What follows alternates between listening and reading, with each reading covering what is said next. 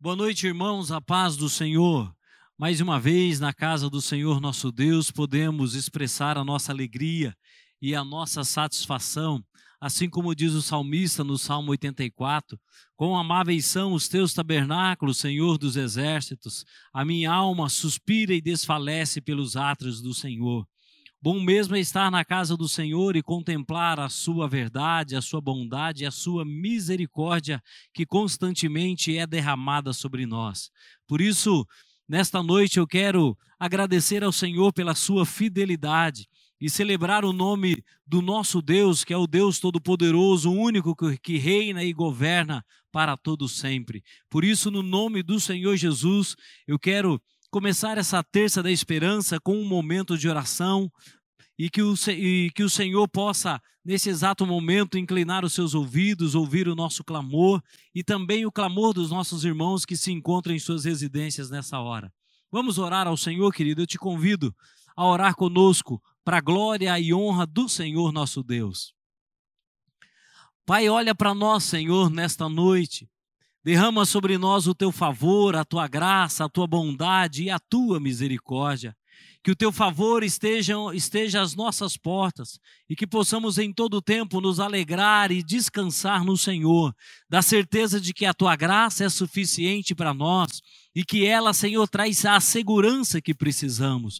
Por isso, ó Deus, nesta noite nós queremos te agradecer Pai, muito obrigado pelos teus cuidados. Obrigado, ó Deus, pela vida dos meus irmãos, pela casa deles, pela família. E que em todo o tempo, ó Pai, sejamos família bendita do Senhor, criados em Cristo Jesus para celebrar o teu louvor e para que verdadeiramente o teu nome seja visto em nós.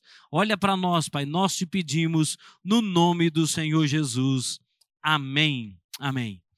Nesta noite está conosco aqui o nosso irmão José Valdivino, o nosso irmão Gabriel Soares e eu que vos fala nesta noite, pastor Porangaba. E como a gente sempre faz nas terças da esperança, nós lemos com a proposta de ler todo o livro de Salmo no decorrer do ano. Hoje estaremos lendo os Salmos 50, 51 e 52. E na sequência eu quero passar a palavra para o nosso irmão Valdivino para efetuar a leitura do Salmo de número 50. A paz do Senhor para a amada igreja, para os irmãos que nos ouve nesta noite. Vamos estar lendo o Salmo 50, que diz assim: O Deus poderoso, o Deus Senhor, falou e chamou a terra desde o nascimento do sol até o seu acaso Desde Sião, a perfeição da formosura resplandeceu Deus. Virá o nosso Deus e não calará.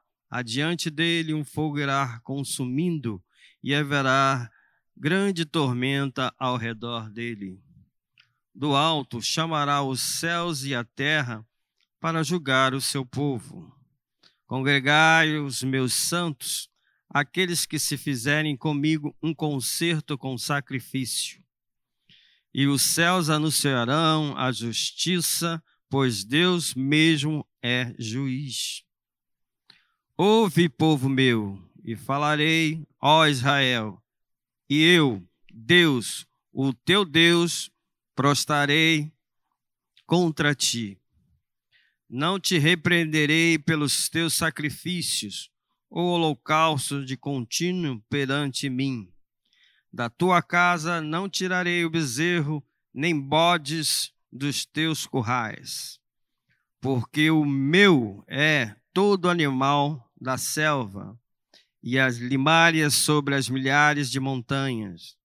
Conheço todas as aves dos montes, e minhas são todas as férias do campo.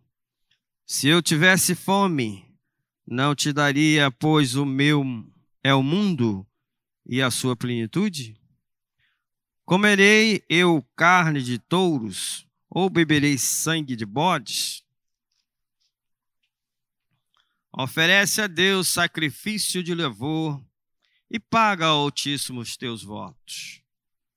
Invocar-me no dia da angústia, e eu te livrarei e te, me, e tu me gloriarás, glorificarás.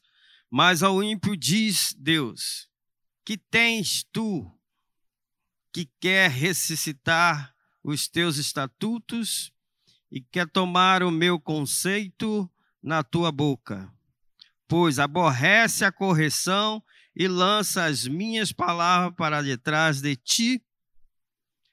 Quando vês o ladrão, consentes com ele e tens a tua parte com adúlteros. Solta a tua boca para o mal e a tua língua compõe um engano. Assenta-te e fala-te contra teu irmão, falas mal contra o filho da tua mãe. Estas coisas tem feito, e eu me calei. Pensavas que era como tu, mas eu te arguirei, e em sua ordem tudo porei diante dos teus olhos. Ouve, pois, isto, vós que vos esqueceis do vosso Deus, para que vós não faça em pedaço sem haver quem os livre. Aquele que oferece sacrifício de louvor me glorificará, e aquele que bem ordena o seu caminho, eu vos mostrarei a salvação de Deus. Amém. Glória a Deus por essa palavra. Salmo de número 50, Salmo dos Salmo de Asaf. E agora, dando sequência, eu lerei Salmo 51, Salmo de Davi, confissão e arrependimento. A palavra do Senhor diz assim: Compadece-te de mim, ó Deus, segundo a tua benignidade, e segundo a multidão das tuas misericórdias, apaga as minhas transgressões. Lava-me completamente da minha iniquidade e purifica-me do meu pecado Põe, pois eu conheço as minhas transgressões, e o meu pecado está sempre diante de mim. Pequei contra ti, contra ti somente, e fiz o que é mal perante os teus olhos, de maneira que serás tido por justo no teu falar e puro no teu julgar. Eu nasci na iniquidade, e em pecado me concebeu minha mãe. Eis que te comprases na verdade do íntimo, e no recôndito me fazes conhecer a sabedoria. Purifica-me com isopo, e ficarei limpo. Lava-me, e ficarei mais alvo que a neve. Faze-me ouvir júbilo e alegria, pois para que exultem os ossos que esmagaste. Esconde o rosto dos meus pecados e apaga todas as minhas iniquidades. Cria em mim, ó Deus, um coração puro e renova dentro de mim um espírito inabalável. Não me repulses da tua presença, nem me retires o teu Santo Espírito.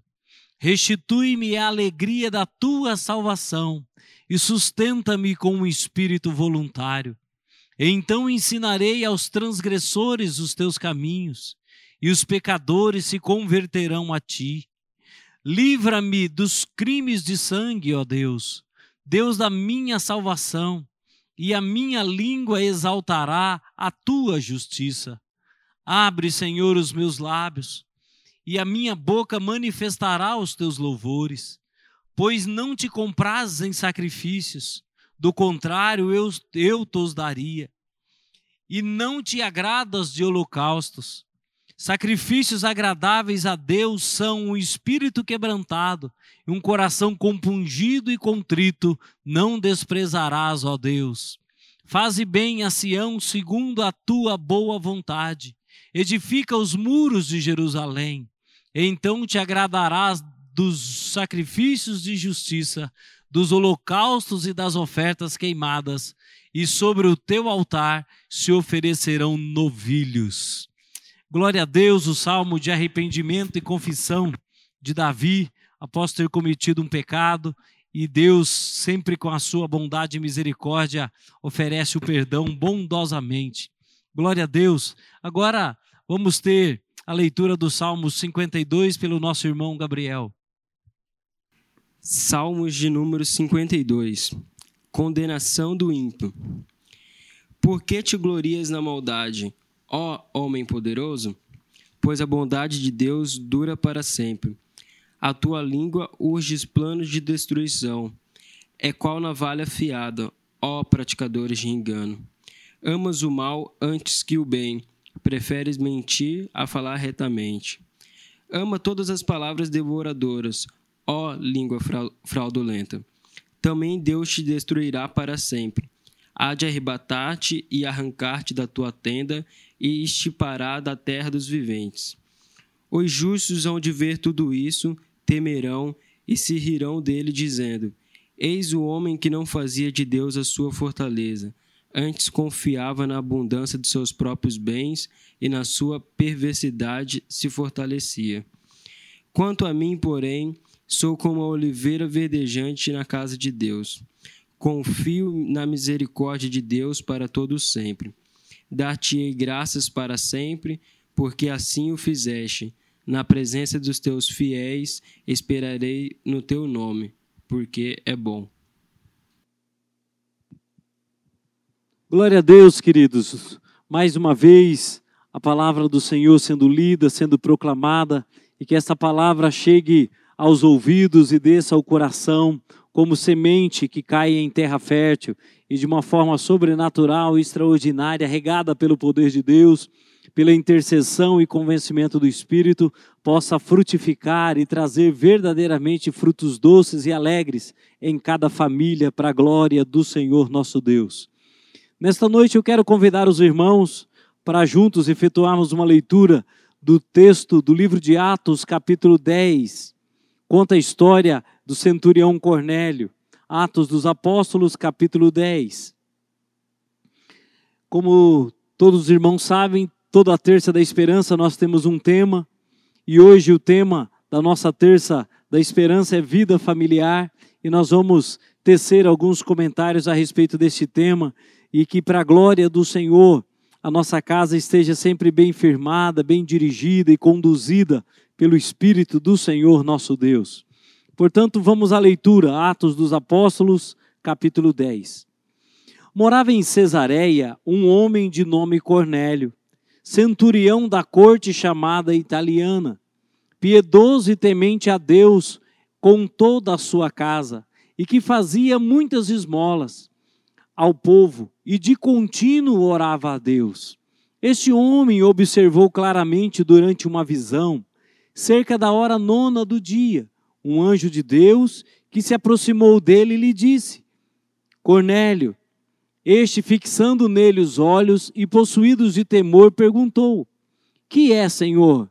E o anjo lhe disse: As tuas orações e as tuas esmolas subiram para a memória diante de Deus.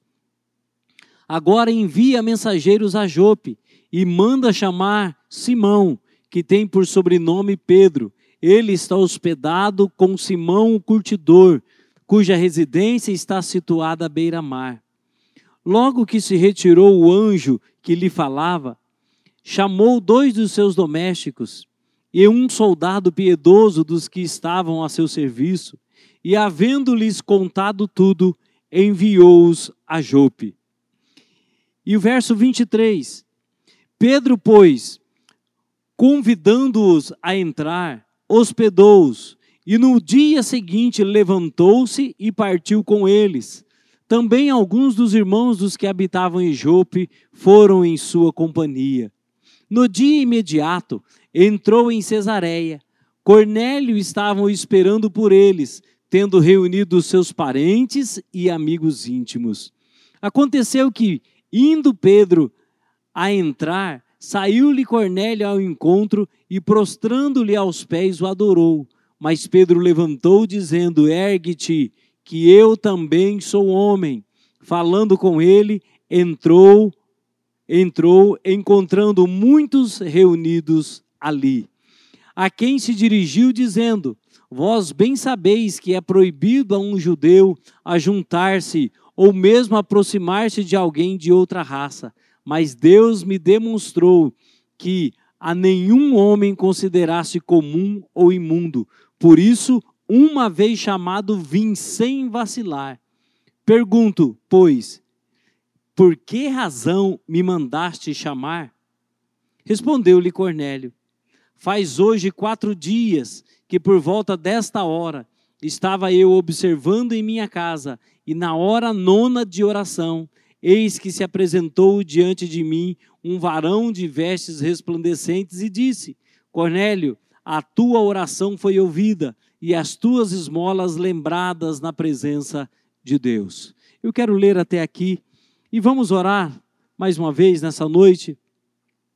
Pai, a tua palavra tem sido fonte de alimento e ela, Senhor, tem alcançado as nossas vidas, tem ministrado os nossos corpos, ela tem sido saúde para a nossa carne e vida para os nossos ossos. Por isso, ó Deus, glorificado seja o teu nome, por tamanho poder que emana sobre nós. Nós te glorificamos, ó Deus, porque aprove o Senhor ministrar as nossas vidas e verdadeiramente debaixo da tua graça, amparados pelo teu espírito e pela tua boa e forte mão, Cremos, ó Deus, que a tua palavra é viva e eficaz e que ela ministrará as nossas vidas, alcançará os nossos ouvintes e que de uma forma ímpar e poderosa o teu nome mais uma vez será glorificado.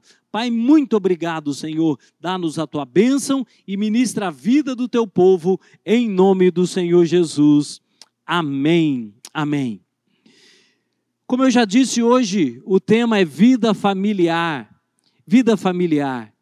Eu não sei quanto, quantos de vocês que nos ouvem nesta noite, é importante a gente avaliar a nossa conduta como pai, como mãe, como filho, porque debaixo do nosso teto, debaixo do teto onde moramos, existem pessoas de todos os tipos, pessoas com personalidades diferentes, comportamento diferente, com atitudes diferentes, mas acima de tudo é a nossa casa, é a nossa família. E tem muitas pessoas que estão desprezando a sua casa por causa dessas diferenças. A bem da verdade, é, conviver com pessoas iguais a nós é muito mais difícil do que conviver com pessoas com personalidades diferentes. É por isso que a casa ela tem que ser sempre valorizada. Ela nunca pode ser menosprezada, porque ela além de ter um papel extraordinário na sociedade, ela contribui para a formação de princípios, para a renovação de valores, aquilo que muitas vezes estava esquecido pela sociedade, a família se levanta e reconstrói para a glória do Senhor. Por isso, uma família na sociedade nunca pode ser desvalorizada, pelo contrário, ela tem que ser sempre ter um bom fundamento, ter um, uma boa sustentação. É como a palavra de Jesus no Evangelho de Mateus: uma casa edificada na rocha, onde pode soprar os rios, transbordar, pode soprar os ventos, transbordar os rios e vir toda conta e vir contra essa casa toda sorte de problemas,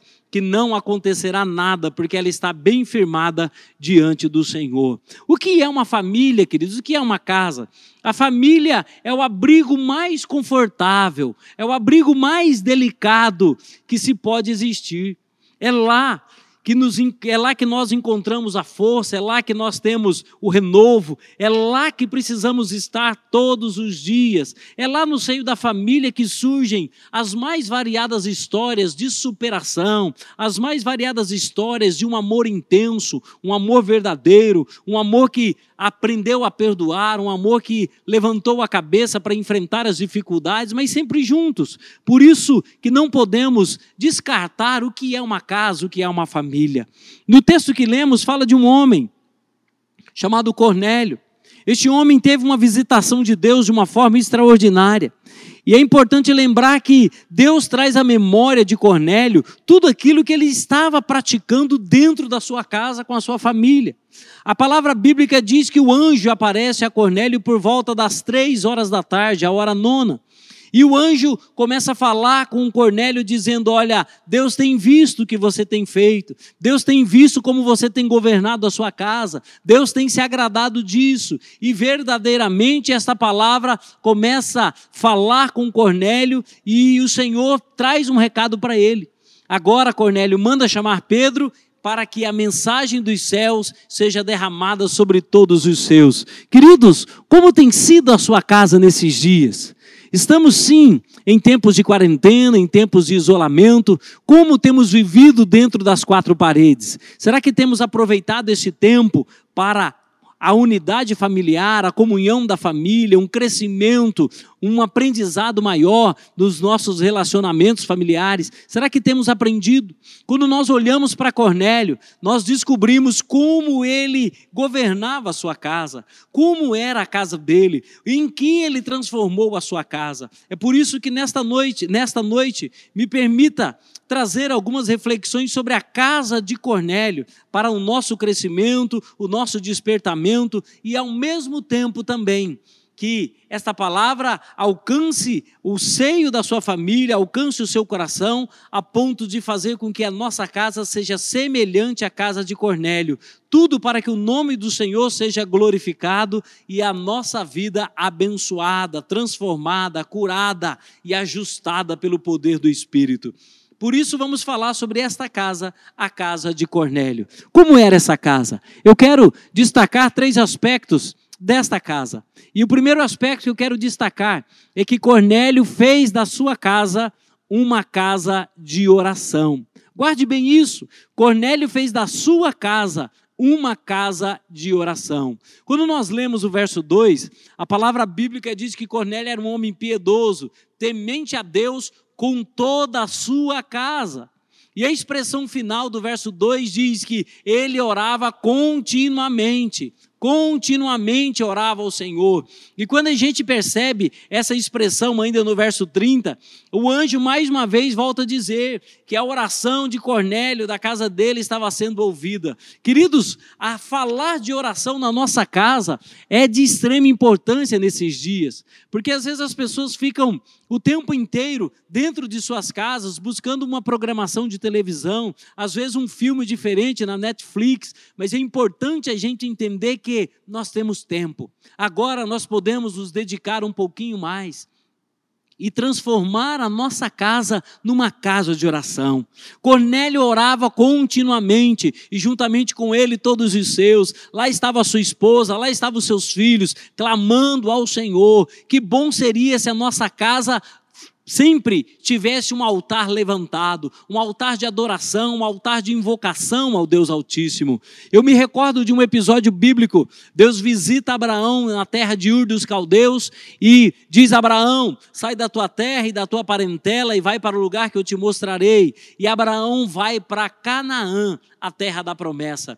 E em Gênesis capítulo 12, a palavra bíblica diz que ele chega naquele lugar, percorre a terra e ele levanta um altar ao Senhor e ali ele invoca o seu nome. Canaã era sua casa agora, Canaã era sua terra, e lá Abraão levantou um altar de consagração naquele lugar e invocou o nome do Senhor. Canaã passou a ser um lugar de oração, uma casa de oração. O primeiro momento em que Abraão passou por aqueles lugares, ele foi edificando altar e invocando o nome do Senhor. Que a gente tenha um altar de adoração na nossa casa, que a gente tenha um altar de oração no nosso quarto, na nossa sala, na nossa cozinha, na varanda, que em todos os lugares sejamos movidos pelo poder do Espírito que nos leva a clamar aos céus. Ou seja, façamos o nosso lar um lugar verdadeiro de oração e de adoração ao Senhor nosso Deus. Quando a gente olha alguns outros episódios bíblicos, a gente percebe que é, homens e mulheres foram movidos por um desejo de estar em uma comunhão mais íntima com o Senhor e oravam, transformaram a sua casa, assim como Cornélio, num lugar de oração.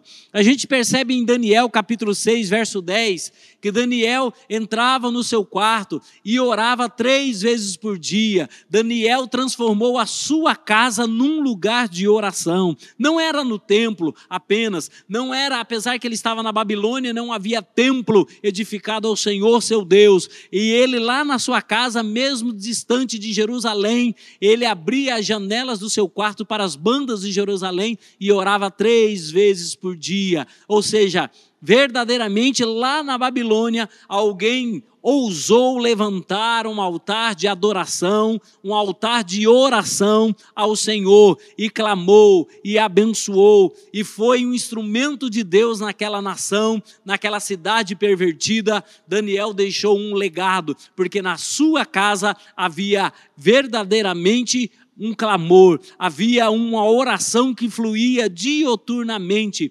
três vezes ao dia, um clamor nos lábios, pedindo a bênção do Senhor. Quando se fala de quarto de oração, eu me lembro também do Senhor Jesus. O Senhor Jesus sempre falou que precisamos orar e orar continuamente. E quando ele fala dessa expressão em Mateus 6,6, quando orares, entra no teu quarto e fala ao teu pai, porque o teu pai que ouve em secreto te recompensará. Ele está falando exatamente de fazer da nossa casa um lugar de oração, um lugar onde o céu encontre a terra e a terra possa verdadeiramente se render diante do Senhor, prostrados diante desse Deus. Por isso lá estava Cornélio, clamando ele a sua casa, transformando a sua casa num lugar de oração, um lugar de oração. Eu fico imaginando quantas pessoas poderiam passar pelaquela casa e dizer: Puxa, eu queria pedir que Cornélio orasse por isso, orasse por aquilo. Isso é comum ainda em algumas, algumas casas, em algumas residências, onde as pessoas sabem que ali existem homens e mulheres de Deus. As pessoas levam os seus pedidos, levam as suas aflições, e esses homens que são levantados como atalaias, clamam diante de Deus dioturnamente por circunstâncias assim, mas sempre entendendo que a casa foi transformada num lugar de oração. Por isso, no nome do Senhor Jesus, vamos mudar o nosso cenário, vamos mudar. É interessante que é normal nas nossas casas a gente ter uma sala de televisão, mas poucos têm uma sala de oração. Vamos ter uma sala de oração? Vamos ter, porque a sala de televisão nos leva para o mundo da ficção.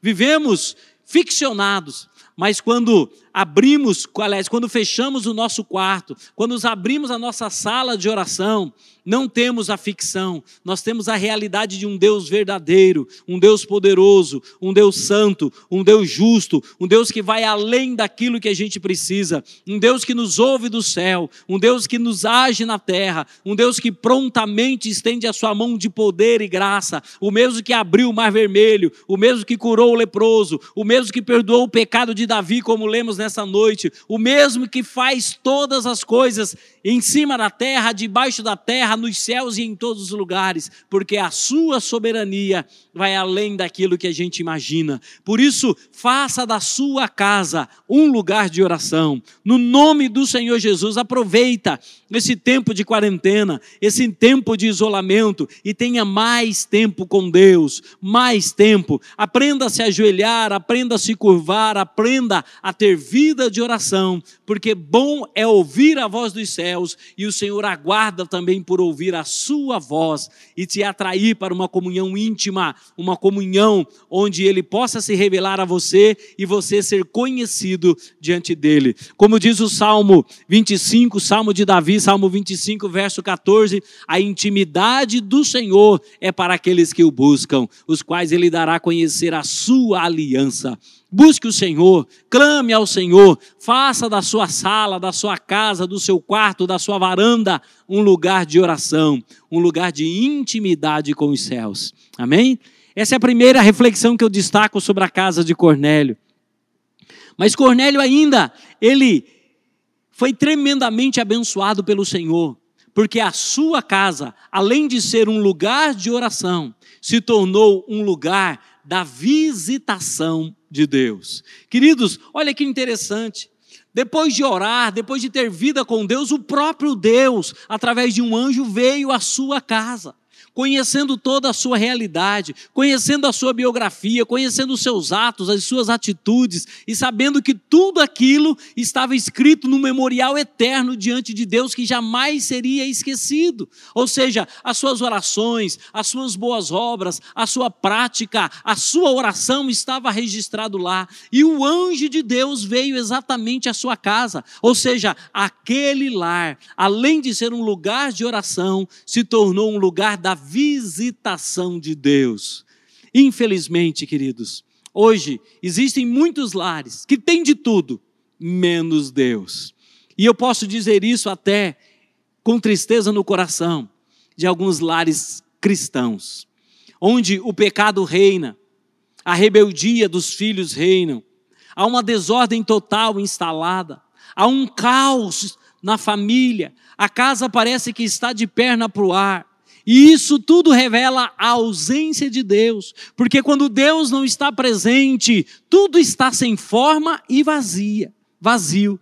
Mas quando Deus entra, as coisas começam a mudar, as coisas começam a se ajustar, as coisas começam verdadeiramente a tomar forma. Quando a gente olha a expressão de Gênesis capítulo 1, está assim no verso 2: a terra, porém, era sem forma e vazia. Mas o verso 3 diz: Mas o Espírito de Deus pairava sobre a face das águas, sobre a face do abismo. É exatamente isso. É o Espírito Santo sobre a nossa casa. É o Espírito Santo dando forma. É o Espírito Santo banindo o caos. É o Espírito Santo trazendo organização para a nossa família. É o Espírito Santo ajustando as emoções do pai, do homem, do marido. É o Espírito Santo trazendo um convencimento ao coração da esposa, para que ela seja uma mulher extraordinária, uma mulher virtuosa, conforme Provérbios 31. O Espírito Santo de Deus agindo na vida dos filhos, transformando-os como os pequenos Samuéis, os pequenos Daniéis, os pequenos Josés, em pleno Egito,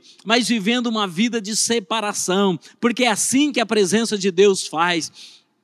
Cornélio abriu a porta da sua casa e Deus veio. Ele clamou aos céus e Deus veio. Deus esteve presente, Deus agiu, Deus ministrou, Deus falou, Deus trouxe realmente um recado sobrenatural para a vida daquele homem. Eu fico também me recordando um episódio da vida de Abraão. Abraão recebeu a promessa de que ele seria o pai de uma grande nação e haveria, através de Abraão e Sara, o filho da promessa. E este filho nunca estava demorando demais para vir.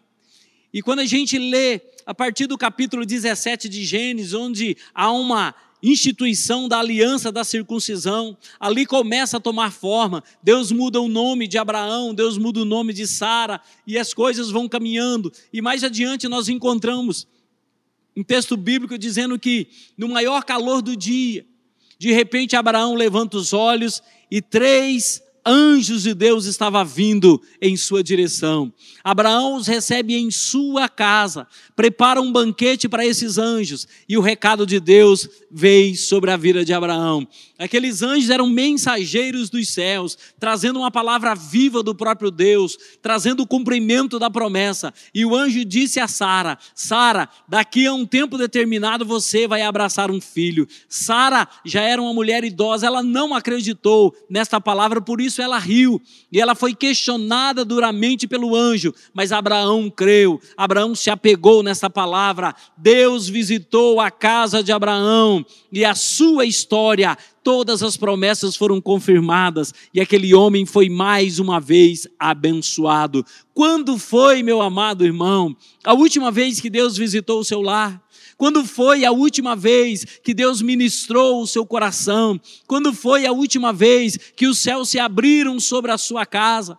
Quando foi a última vez que você teve uma visão de Deus? Lá estava Cornélio três horas da tarde. A Bíblia não fala se ele estava em oração neste momento, se ele estava em jejum, se ele estava fazendo alguma coisa. Simplesmente a Bíblia diz que de repente os céus desce à terra, interrompe a agenda humana, porque a agenda dos céus é mais poderosa, ela é soberana, ela interrompe os feitos humanos e Deus traz a revelação daquilo que ele quer. Por isso, no nome do Senhor Jesus, que a nossa casa seja seja um lugar de visitação de Deus, em nome do Senhor Jesus. Às vezes, algumas pessoas não acreditam nisso ainda nesse tempo. As pessoas têm vivido como se Deus estivesse tão distante e não se importasse. Queridos, a palavra bíblica diz que Deus continua sendo o mesmo ontem, hoje, para todo sempre, e que os seus anjos, conforme a carta aos Hebreus, capítulo 1, são ministradores de Deus em nosso favor, ou seja, as coisas não mudaram, somos nós que muitas vezes nos tornamos reticentes e paramos, paramos de acreditar nos feitos de Deus na nossa história, na nossa casa, no nome do Senhor Jesus, não importa a situação que está ao seu lar, clame para que ele venha, clame para que ele te visite, clame para que as coisas sejam mudadas e transformadas. Havia uma casa lá em Betânia, na cidade de Betânia, pertinho de Jerusalém, onde, Jerusalém, onde Jesus, quando vai realizar o seu ministério em Jerusalém, Todos os dias ele ia para Jerusalém, ministrava em Jerusalém e à noite ele voltava para dormir em Betânia, numa casa muito aconchegante, uma casa de três irmãos, Lázaro, Maria e Marta. E lá, queridos, Jesus se sentia em casa com aquela família, e aquela família era uma família amada, amada entre os irmãos, amada pelo Senhor Jesus, e aquela família também era apaixonada pelo Senhor. Jesus tinha livre acesso àquele lar. Jesus era considerado da família, porque assim deve ser a presença de Deus no nosso lar. Alguém que verdadeiramente é bem recebido. Acontece que no Evangelho de João, capítulo 11, Lázaro, a palavra bíblica deixa bem claro: Lázaro, aquele a quem Jesus amava, morreu. Maria e Marta entram em desespero e mandam prontamente chamar Jesus, dizendo: Olha, Jesus, vem rápido, porque aquele a quem você ama está doente. E Jesus demora a vir. Mas o que me chama a atenção, queridos, é que Lázaro morre, ele é sepultado. E mesmo depois de sepultado, Jesus vem. O que ele prova para mim, para você, dentro desse contexto? Ele não vem porque nós pedimos, ele vem porque ele quer. Ele vem porque ele entende a nossa dor. Ele vem porque ele sabe das nossas angústias, das nossas aflições, do caos que está na nossa casa. Mas eu preciso clamar, eu preciso pedir. E Jesus veio até aquela família e disse: Lázaro vem para fora. Depois de quatro dias, Lázaro ressuscitou. O milagre foi muito maior, a restauração foi muito maior, o testemunho foi muito mais poderoso. Como alguém de quatro dias sepultado, enterrado em decomposição, ressurge, porque o nosso Deus é o Deus que verdadeiramente interrompe a morte para gerar vida. Por isso, no nome do Senhor Jesus, se você convidar o Senhor, se você abrir as portas da sua casa e fazer fazer da sua casa um lugar de visitação de Deus. Por mais que o seu casamento esteja morto, ele terá vida. Por mais que os teus filhos estejam perdidos, eles serão achados. Por mais que a tua casa esteja por um abismo, na, diante de um abismo, ela será edificada na rocha novamente. Por isso, faça do seu lar um lar de visitação de Deus, que ele tenha livre acesso para ministrar você, ministrar a sua casa, ministrar a sua esposa, ministrar aos seus filhos, ministrar tudo que você você tem. Este é o poder de Deus. Quando ele entra, ele entra para mudar, ele entra para transformar, ele entra para fazer aquilo que só ele tem poder para fazer reconstituir a família. João 2 conta a história de um lar que logo no início iria passar por uma grande aflição, uma grande vergonha, quando o alimento da festa, o principal alimento, eu posso dizer, a bebida, o vinho, que alegra o coração do homem, diz Eclesiastes, o vinho acabou. Aquela festa deveria ser um fiasco, seria um fiasco, mas prontamente Jesus se levanta, intervém naquela situação. Há uma multiplicação do vinho e um vinho novo surge, superando a qualidade, superando a frustração daquela família, e em tudo aquela casa foi mais uma vez abençoada e honrada. Eu te aconselho, convide Jesus ele é mestre em restaurar a família, ele é mestre em transformar o caos, ele é mestre em transformar desertos em mananciais de águas, em jardins regados. Por isso, no nome de Jesus, faça como Cornélio, faça da sua casa um lugar de oração, mas faça também da sua casa um lugar de visitação de Deus. Amém? E a última, último recado que eu deixo para você, faça da sua casa um lugar de salvação. Amém? Um lugar de salvação. Quando Deus manda Cornélio dizer: Olha, vai a Jope e chama para chamar Pedro, chama Pedro, porque ele tem uma palavra a dizer à sua casa.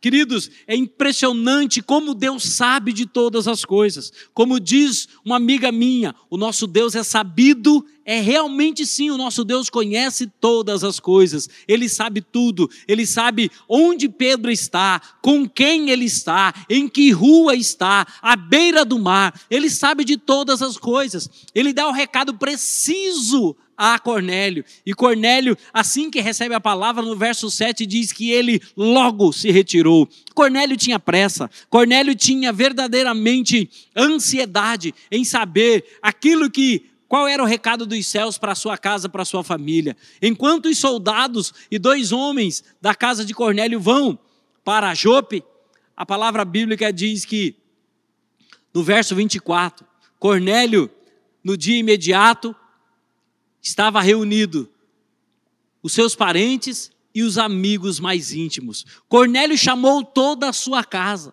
Cornélio chamou os seus amigos. Cornélio chamou as pessoas conhecidas, porque ele sabia que estava vindo alguém trazendo um recado dos céus, uma palavra de salvação. E onde eles estavam? Na casa de Cornélio, ali naquele lugar que outrora fora palco de oração, que outrora fora palco da visitação, agora estava sendo palco de salvação. Parentes e amigos íntimos chegados naquele lugar para ouvir a palavra, e Pedro pregou, e Pedro ministrou, Pedro falou da graça, falou do arrependimento, falou do Senhor Jesus, e de repente a gente gente observa nitidamente no verso 44 que Pedro falava ainda quando o Espírito Santo caiu sobre todos que lá estavam, todos os que ouviam a palavra e foram batizados, foram verdadeiramente salvos em Cristo Jesus pelo poder da palavra, pelo poder do evangelho da salvação.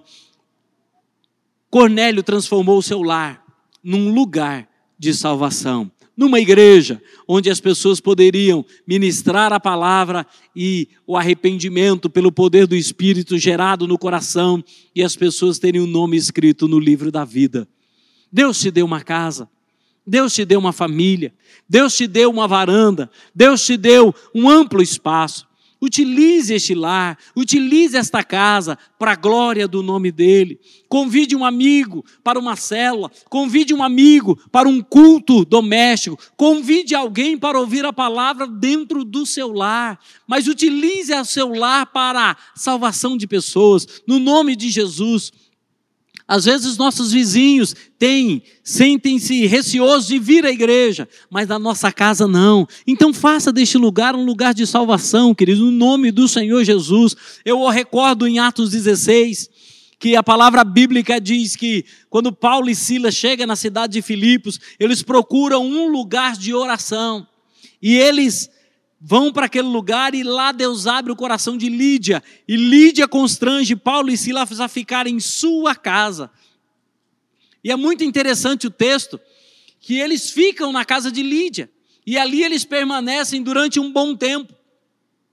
A palavra bíblica diz que no capítulo capítulo 16, verso 40, quando Paulo e Silas saem do cárcere, a palavra bíblica diz, capítulo 16, verso 40: E tendo se retirado do cárcere, dirigiram para a casa de Lídia, vendo os irmãos, o confortaram, então partiram. Ou seja, Lídia se converteu lá, junto ao rio, num lugar de oração. E ela foi, foi para sua casa levando Paulo e Silas. Paulo e Silas são presos, mas agora, quando eles voltam, já tem irmãos na casa de Lídia. Aquela casa se tornou um lugar de salvação, onde outras pessoas conheceram Jesus, onde outras pessoas foram salvas, onde outras pessoas experimentaram da graça. Isso é um princípio da igreja primitiva. Quando a gente olha Atos 2, a gente percebe nitidamente que a igreja primitiva perseveravam na doutrina dos apóstolos, na comunhão no partir do pão e nas orações. Em cada alma havia temor, e eles se reuniam nas casas e no templo. É exatamente isso que nós precisamos voltar a esta prática, a fazer do nosso lar um lugar de salvação, a fazer da nossa casa um lugar de salvação Cornélio está extremamente certo. Aquele homem que entendeu esta realidade, chamou os seus parentes, chamou os seus amigos e Deus os salvou dentro do seu lar. Que alegria, que alegria saber disso. Eu me recordo do ano de 1991, um período de extrema, um período de avivamento em que enfrentamos, passamos, tivemos grandes experiências nessa época. E eu namorava minha esposa dentro desse contexto. E minha, sogra recebeu uma palavra de uma mulher de Deus lá na cidade de Amambai. E de repente essa mulher chega para minha sogra e diz assim: Olha, você vai mudar para Dourados, porque lá Deus vai precisar da sua casa. E ela, sem entender muito o que estava acontecendo, poucos dias depois, ela, de mudança, já estava em Dourados. E passaram alguns dias, elas se estabeleceram nessa, na cidade de Dourados, e eu continuava namorando a minha esposa, já com vista ao casamento. E de repente, numa noite, é, alguém bate a porta da casa da minha sogra, e era algumas amigas da igreja, trazendo alguns moços porque elas moravam sozinhas e não podiam levar os moços para as suas casas porque já eram tarde. E de repente elas bateram na porta da casa da minha sogra dizendo: Dona Romilda, abre a porta porque nós precisamos da casa da senhora. E aí minha dona Romilda, minha sogra, abriu a porta daquela casa e aquelas irmãs com aqueles jovens entraram. E ali na sala da minha sogra, minha esposa presente, eu presente, tivemos um momento de conversão ímpar daqueles três jovens. Aquela sala se tornou um lugar de salvação. Eu pude ver três jovens perdidos aos prantos em arrependimento, prostrados num tapete vermelho e preto que a minha sogra tinha, e lá, de joelhos, clamando aos céus, entregando as suas vidas, rendendo seus corações e totalmente tomados pelo poder do Espírito Santo. Glória a Deus, porque Deus continua usando casas, Deus continua usando famílias, Deus continua usando salas, usando quartos, usando varandas, mas eu te faço uma pergunta: a sua casa está disponível? A sua casa está pronta para ser um lugar de visitação do Senhor. A tua casa está pronta para ser um lugar de salvação para os perdidos. Por isso, avalie a sua vida. Faça do seu lar assim como Cornélio, queridos. Um homem que verdadeiramente nos deixou um legado, nos deixou um exemplo sobrenatural. Um homem que, mesmo centurião da corte italiana, não fazia parte do povo judeu, mas que deixa um legado extraordinário. Um homem que fez da sua casa um lugar de oração. Um homem que fez da sua casa um lugar de visitação. Um homem que fez da sua casa um lugar de salvação. E você? Vai continuar do mesmo jeito? A sua casa, um tanto desorientada, enquanto que os céus clama por lugares assim. Por isso, no nome do Senhor Jesus, eu deixo esta palavra para você e peço, reflita com o coração, traga essas verdades à sua memória e medite nelas para que haja mudanças necessárias. Mas é importante lembrar que você simplesmente se esforça, mas é o Senhor quem efetua as mudanças. Por isso você depende dele. Por isso você precisa ter vida de oração. Por, por isso você precisa santificar o seu lar, porque a presença de Deus vem em ambiente santificado. Nós clamamos ao Senhor. Por isso, em nome de Jesus, querido, eu peço a você, reflita sobre essa palavra e que essa palavra entre na sua casa, entre na sua vida, entre no seu coração e que as mudanças e transformações sejam efetivadas para a glória do Senhor e que a sua casa seja um lugar extraordinário para se viver, um lugar extraordinário para se estar e como se não bastasse, um lugar onde o perdido encontre alento e que verdadeiramente haja salvação neste lugar, para a glória do Senhor. Amém? Eu quero te convidar a curvar a sua cabeça mais uma vez. Vamos orar ao Senhor. Pai, nós queremos te agradecer. Obrigado pela nossa casa, Senhor. Obrigado pela nossa família. Obrigado pelo espaço que o Senhor nos deu. Que possamos usar, ó Deus, todos os espaços que recebemos das tuas mãos como espaços para adorar o Senhor, para glorificar o teu nome, que a sala, o quarto, a cozinha, a varanda, que cada ambiente, ó Deus, haja um lugar, um altar de adoração edificado, totalmente consagrado a ti, para a glória do teu nome, que a tua presença reine na nossa casa, que a tua presença reine, ó Pai, dentro dos nossos lares e que de uma forma poderosa os nossos caminhos sejam aplainados e que possamos sempre ver a tua fidelidade, a grandeza do teu nome estampada no nosso lar, para que todos possam ver que ali existe uma família justificada, uma família abençoada, uma família que serve ao Senhor com oração, sempre, ó Deus, clamando aos céus por entender que é dos céus que vem a nossa redenção. Pai, muito obrigado. Abençoa as famílias da tua igreja, ministra cura, ministra graça e os alcance com o teu favor, em nome do Senhor Jesus. Amém. Amém. Ainda dando sequência à nossa terça da esperança, eu quero convidar o nosso irmão Valdivino para orar ao Senhor, clamando para que a graça do Senhor visite as famílias, visite os lares, que haja cura, que haja libertação, que haja um reajuste dos céus sobre cada família nesta hora. Vamos orar, amados. Em nome de Jesus Cristo, Senhor, nesse momento de comunhão contigo, queremos te dar graça, Senhor, por mais um dia de vida que o Senhor nos concedeu. Amado, perdoa os nossos pecados, nossas transgressões que possamos alcançar o teu favor. Senhor da glória, eu te peço neste dia, para que o Senhor visite o lar de cada um nesta, nesta noite, Senhor. E que cada um possa receber, Senhor, o teu favor, a cura, Senhor, a libertação, que possa ser resolvidos os problemas, Senhor, que estão pendentes, Senhor, e o Senhor conhece. O Senhor conhece cada um, Senhor.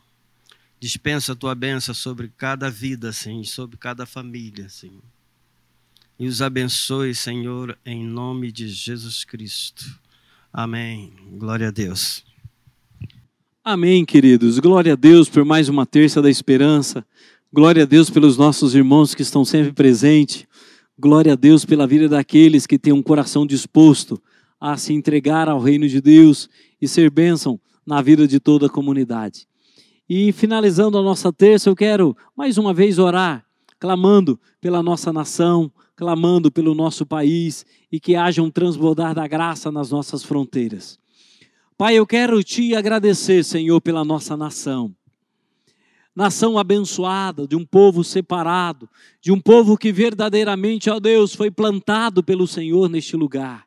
Nós te agradecemos, ó Deus, por cada brasileiro, em nome do Senhor Jesus. Mas também, ó Pai, nós nos levantamos nesta hora como igreja para interceder por esta terra, para clamar, Senhor, para que o Senhor visite este lugar, que este lugar, ó Deus, seja visitado pelo teu nome, que a tua presença, Senhor, esteja nesta terra, sobre esta terra, frustrando os planos dos inimigos dessa nação para a glória do teu nome, gerando confusão na vida daqueles que querem um mal deste país, no nome do Senhor Jesus. Nós nos levantamos como igreja, Senhor, e clamamos para que haja tempo tempos de refrigério, haja tempos de paz, haja tempos, ó Deus, de restauração da economia. Pai Santo, que esta pandemia possa ser banida da nossa nação para a glória do teu nome. Que seja um lugar de vida e não de morte. Que toda esterilidade, todo deserto seja arrancado e que essa nação seja conhecida como jardim regado, como jardim frutífero, como terra que mana leite e mel para a glória do teu nome. Pai Santo, olha para a nação brasileira, em nome do Senhor Jesus. Abençoa, Senhor, o nosso presidente, que ele seja um homem guiado e dirigido pelo Senhor, tomado pelo teu espírito em cada decisão, e que em tudo, a Deus, ele possa ver a tua fidelidade. A tua palavra diz que o coração do rei está inclinado diante da tua presença. Por isso, ó Deus, faz isso com o nosso presidente, que ele se incline diante de ti, que ele entenda, ó Pai, verdadeiramente aquilo que o Senhor tem para esta terra e seja verdadeiramente um homem levantado para governar segundo a tua boa, perfeita e agradável vontade. Nós abençoamos, Pai, a nossa nação, abençoamos, Pai, o nosso Brasil e clamamos, ó Deus, para que haja bênção sobre esta terra e que todo mal, toda intenção maligna, todo intento do inferno seja verdadeiramente cancelado, aniquilado pelo poder da tua graça, em nome do Senhor Jesus. Oramos também pelos enfermos, ó Pai da nossa igreja. Olha pelo Natan, Senhor, para o Natan. Visita o teu pequenino, enche dele a tua graça, da cabeça aos pés que haja um renovo, em nome do Senhor Jesus, e que ele seja totalmente, ó Pai, renovado pelo poder do teu nome. Cuida também dos nossos idosos, cuida daqueles que estão enfermos e que nós desconhecemos, mas o Senhor sabe onde dói, onde estão, ó Pai, os conflitos da alma. Por isso, estende a tua mão e abençoa cada um dos meus irmãos para a glória do Senhor, nós te pedimos, ó Pai, seja conosco neste dia, seja conosco nesta noite, abençoa, ó Pai, a vida dos teus filhos, aplana o caminho deles e que em todo tempo sejamos família bendita do Senhor, um povo agraciado, um povo que caminha sob a luz da tua presença e sempre direcionados pelo teu Espírito. Pai, muito obrigado, dá-nos a tua bênção e nos enriquece com a tua graça em nome do Senhor Jesus. Amém. Amém. Glória a Deus, queridos. Deus abençoe. Uma boa noite a todos.